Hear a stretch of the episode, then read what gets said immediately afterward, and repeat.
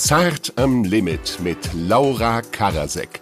Ein Podcast ohne freies Loslabern, dafür aber mit Fragen aus der Redaktion direkt auf den Tisch. Laura kennt die Fragen übrigens auch nicht. Heute das Thema Macken, Ticks, Zwänge. Oder besser, Zwänge, Macken, Ticks. Oder noch besser, Ticks, Zwänge, Macken. Entschuldigung. Peter Wittkamp ist ein Autor für die Heute Show Online. Er ist also ein lustiger Mann, der Gags schreibt für Böhmermann, Klaas und Co.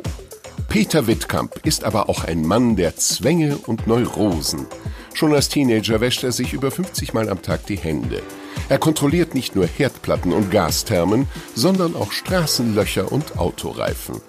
Für ihn soll es Neurosen regnen und deswegen sitzt er jetzt bei Laura im Podcast. Die läuft ja auch nicht ganz störungsfrei durchs Leben.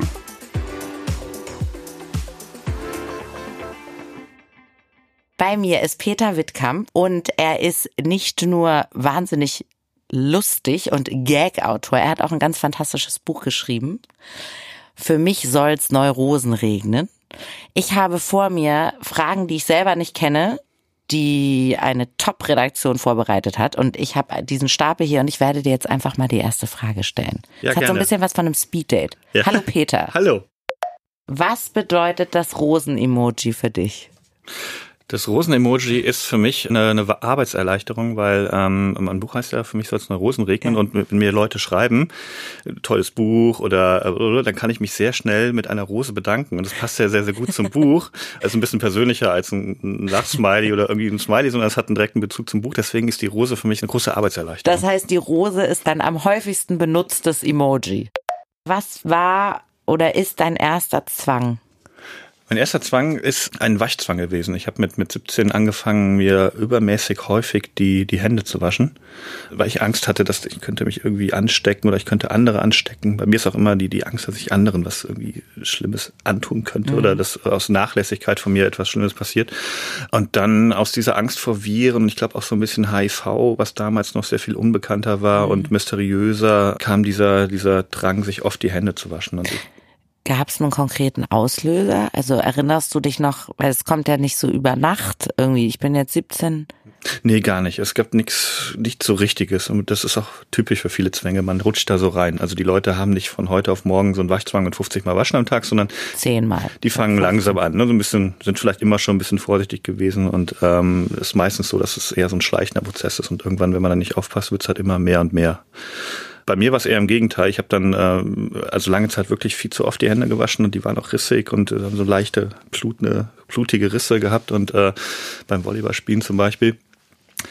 Und dann irgendwann habe ich aber trotzdem an Partys teilgenommen. Ich war halt jung ne, und wollte, wollte leben und entdecken und ähm, habe dann gemerkt, es passiert nichts, wenn ich zwei, drei Stunden mir die Hände nicht wasche und habe mich da so langsam wieder raus äh, bewegt.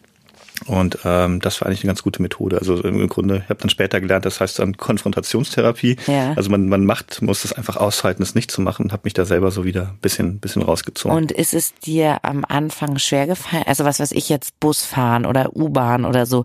Hattest du da manchmal so richtig das Gefühl, ich, ich bin jetzt, ich halte es nicht mehr aus, ich finde es so widerlich, ich will mir jetzt die Hände waschen?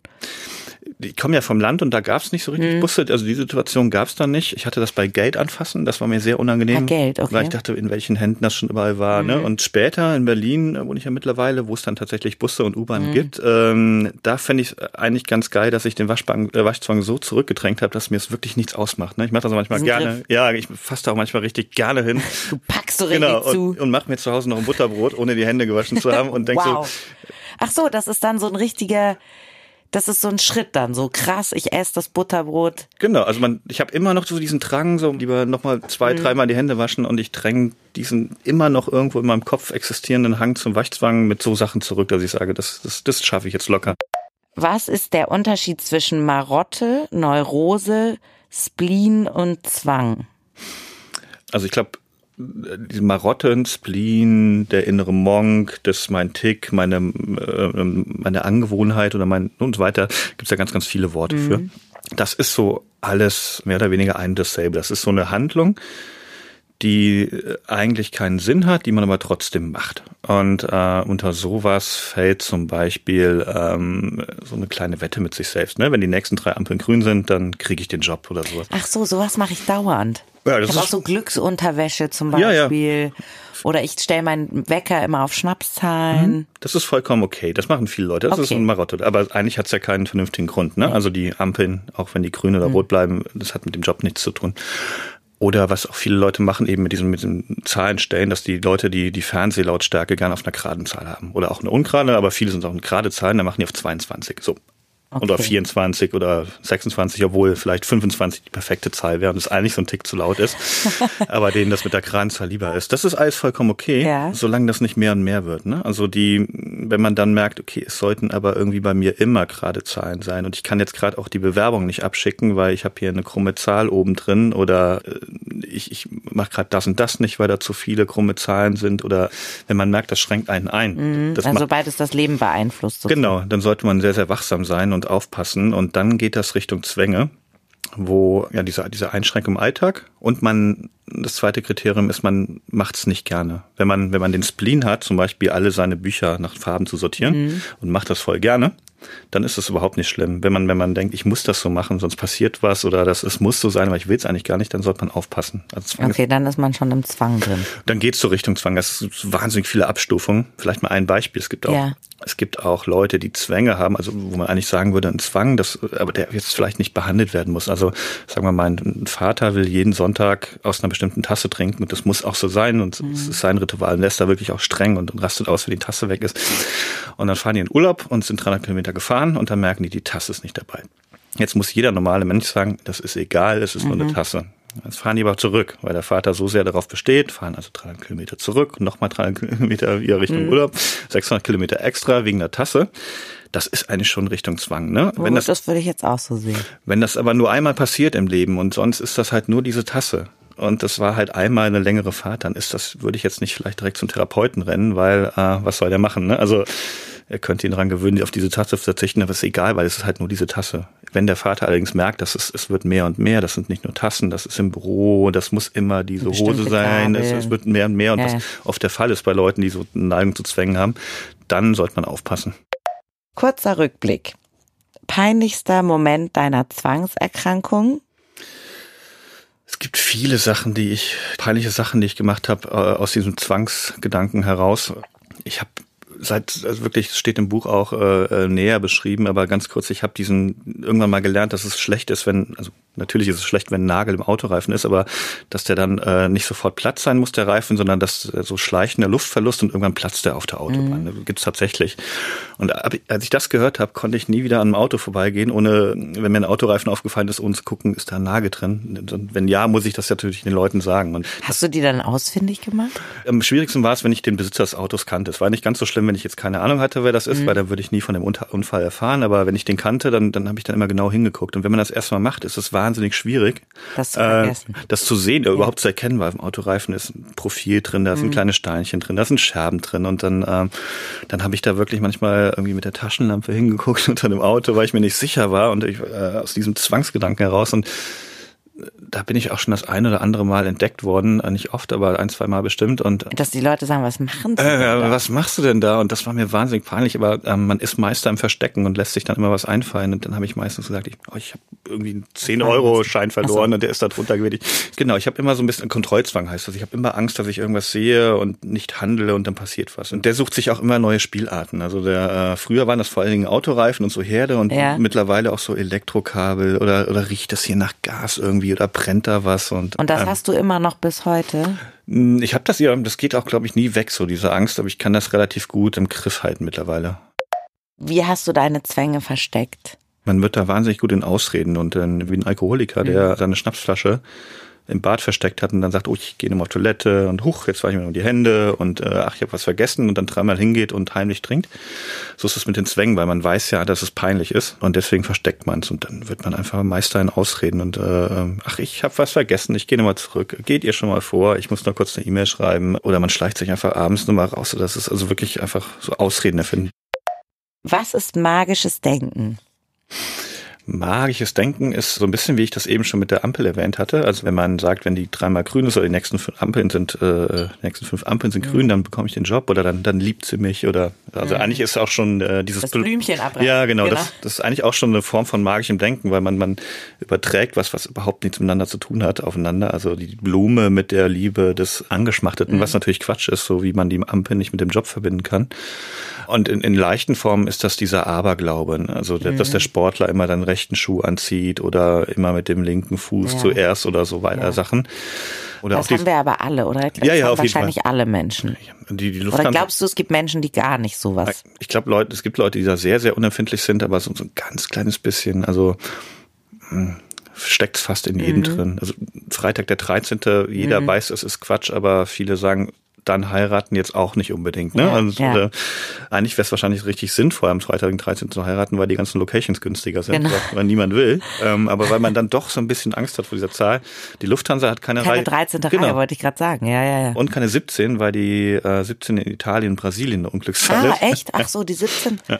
Aber ah. es gibt ah. auch Krankenhäuser und Hotels ohne 13. Stock, einfach weil viele Leute da, ähm, es ist natürlich Quatsch. Also man, man sagt, eine Zahl hat was, äh, oder eine Ampel oder eben ein, ein rechter Schuh. Wenn das in die Richtung Zwänge geht, dann wird das mehr und mehr und weitet sich aus in, in Rituale. Wenn das muss so stehen, sonst passiert was. Ich darf das nicht machen oder ich darf das nicht berühren, sonst passiert was. Also mhm. man ver verknüpft irgendwie Ordnung oder Zahlen, wie auch eben in dem Beispiel mit der, mit der Lautstärke, mhm. mit geraden Zahlen. Das, ähm, und wenn man das erstmal anfängt, dann ist das wirklich wie so, wie so ein Virus, der sich schnell ausbreitet. Dann wird's mehr und mehr und breitet sich so aus und irgendwann hat man richtige Probleme. Es gibt äh, wirklich krasse Fälle von Zwängen, wo, wo Leute einen Waschzwang haben, verbunden mit einem Zählzwang, der, also die müssen sich waschen, dabei aber achtmal genau und dann achtmal abtrocknen und wenn das alles nicht klappt, dann heiß duschen, aber richtig heiß, damit alles weg ist. Und die kommen, ja, ja. Nicht, die kommen nicht mehr aus dem Haus. Ne? Die haben kein Sozialleben mehr, die schaffen es nicht mehr, weil sie auch scheitern, weil sie sich selber nicht mehr glauben. Und das kann sich sehr, sehr schnell zu was sehr Schlimmem entwickeln. Das ist magisches Denken. Aber im Grunde ist es halt diese Verknüpfung von zwei Dingen, die, die nichts miteinander zu tun haben. Kennst du die Ursprünge deiner Ängste? Nee, nicht so richtig. Also es gibt es bei Zwängen auch nicht so richtig erforscht. Also Warum es, eigentlich nicht? Das ist sehr verwundert. Also es, äh, es wird schon erforscht, aber mhm. es wird nicht, äh, nicht mit einer finalen Lösung. Also es gibt Indizien, die sagen, so 50 Prozent der Leute haben ein Trauma. Mhm. Zum Beispiel äh, Todesfall oder Mobbing oder sexuelle mhm. Gewalt und daraus entwickeln sich dann diese mhm. Zwänge. Es gibt auch Erziehung oder Vererbung als mögliche Ursachen, aber so richtig ganz genau hat man es noch nicht erforscht. Also es gibt diese Indizien, also dass das daran liegen könnte. Aber woran das bei mir liegt, weiß ich nicht. Und das willst du auch nicht wissen. Ich, ich habe keinen richtigen, kein richtiges Trauma und keine, keine krass ordentliche Erziehung und keine, keine Vererbung. Das, das kann ich bei mir alles so ein bisschen ausschließen. Deswegen kann ich es nicht so richtig eingrenzen. Ähm, also fühlt sich eher so an wie so ein Virus im Kopf. Ja. Und da hast du eine Verhaltenstherapie gemacht? Ja, ja, immer noch. Ähm, ja, seit fünf Jahren mit einem, einem Therapeuten. Sind deine Zwangsstörungen heilbar? Ja, es ist so, ähm, also ich glaube, in meinem Fall ist das so stark, dass ich da nicht glaube, dass das so komplett heilbar ist, sondern eher zurückdrängbar. Mhm. Gut. Bei leichten Formen ist das nahezu heilbar, aber man geht eigentlich davon aus, dass die Krankheit nie so richtig in den Griff zu kriegen ist. Das ist so ein bisschen, wenn man Platzangst hat vielleicht als Beispiel. Und man kann das trainieren, man kann sich in engen Räumen konfrontieren. Aber so dieser, dieser letzte Gedanke, dieses, ich fühle mich so ein bisschen unwohl ja, in, in ähm, den kriegt man schlecht raus, weil der, der hat ja vielleicht auch einen ganz anderen Ursprung. Leben mit Zwängen ist wie Leistungssport. Wie gut bist du gerade im Training? Gut, ich bin sehr gut. Ich bin äh, wirklich, ich habe so eine Liste, wo ich mir dann aufschreibe oder so, so eine kleine App, da kann man so, äh, so einen Klicker praktisch, wie, wie äh, digital, wie das früher im Flugzeug war, wo die die Gäste gezählt haben. Ach echt? Und da trage ich dann ein, wenn ich dann doch nicht mal stark genug war und, und nochmal zurückgehe und so. Und, und ich bin ganz gut da drin, diese Zwänge auf, auf eins bis zwei pro Tag oder manchmal auch null zurückzudrängen. Echt? Und heute? Äh, heute alles gut. Bis jetzt null, aber der Tag ist ja noch nicht zu Ende. Warum interessieren wir uns so für die Marotten von anderen? Ich glaube, A, weil, weil es schön ist zu erfahren, dass, dass niemand perfekt ist oder dass das in meinem Buch gibt es das Beispiel, dass Leonardo DiCaprio oder äh, Frank Sinatra auch so leichte Zwänge hatten. Frank Sinatra hat sehr, sehr oft geduscht. Leo DiCaprio hat so nochmal zurückgehen und gucken. Und ich glaube, das ist natürlich schön, wenn man erfährt, dass, oder gerade für mich, dass auch berühmte Leute vielleicht mhm. so, so Macken haben und ähm, das macht einen ja auch Sympathie, also kleine Angewohnheiten. Und das ist auch dann schön, wenn man denkt, das macht nur ich dass das dann sehr viele Leute machen. Ich habe äh, neulich auf Twitter, wollte das Buch verlosen, habe dann so die Leute nach ihren Macken gefragt mhm. und dann kamen wunderbare Sachen, also ich glaube 600, 700 Antworten, wo die Leute ihre Spleens geteilt haben.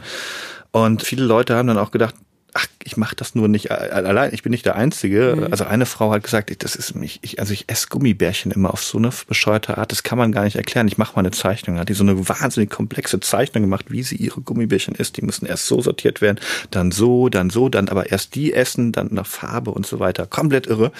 Aber das Beste war, dass dann ungefähr zwei, drei, vierhundert Leute gesagt haben, ja genau, ich so muss es, Nein. so muss es Nein. Peter, es war super schön, dass du da warst. Gerne. Vielen Dank.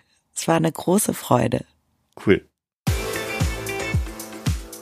Das war Zart am Limit, der Podcast mit Laura Karasek. Ich gehe jetzt mal Hände waschen und dann Gummibärchen nach Farbe sortieren.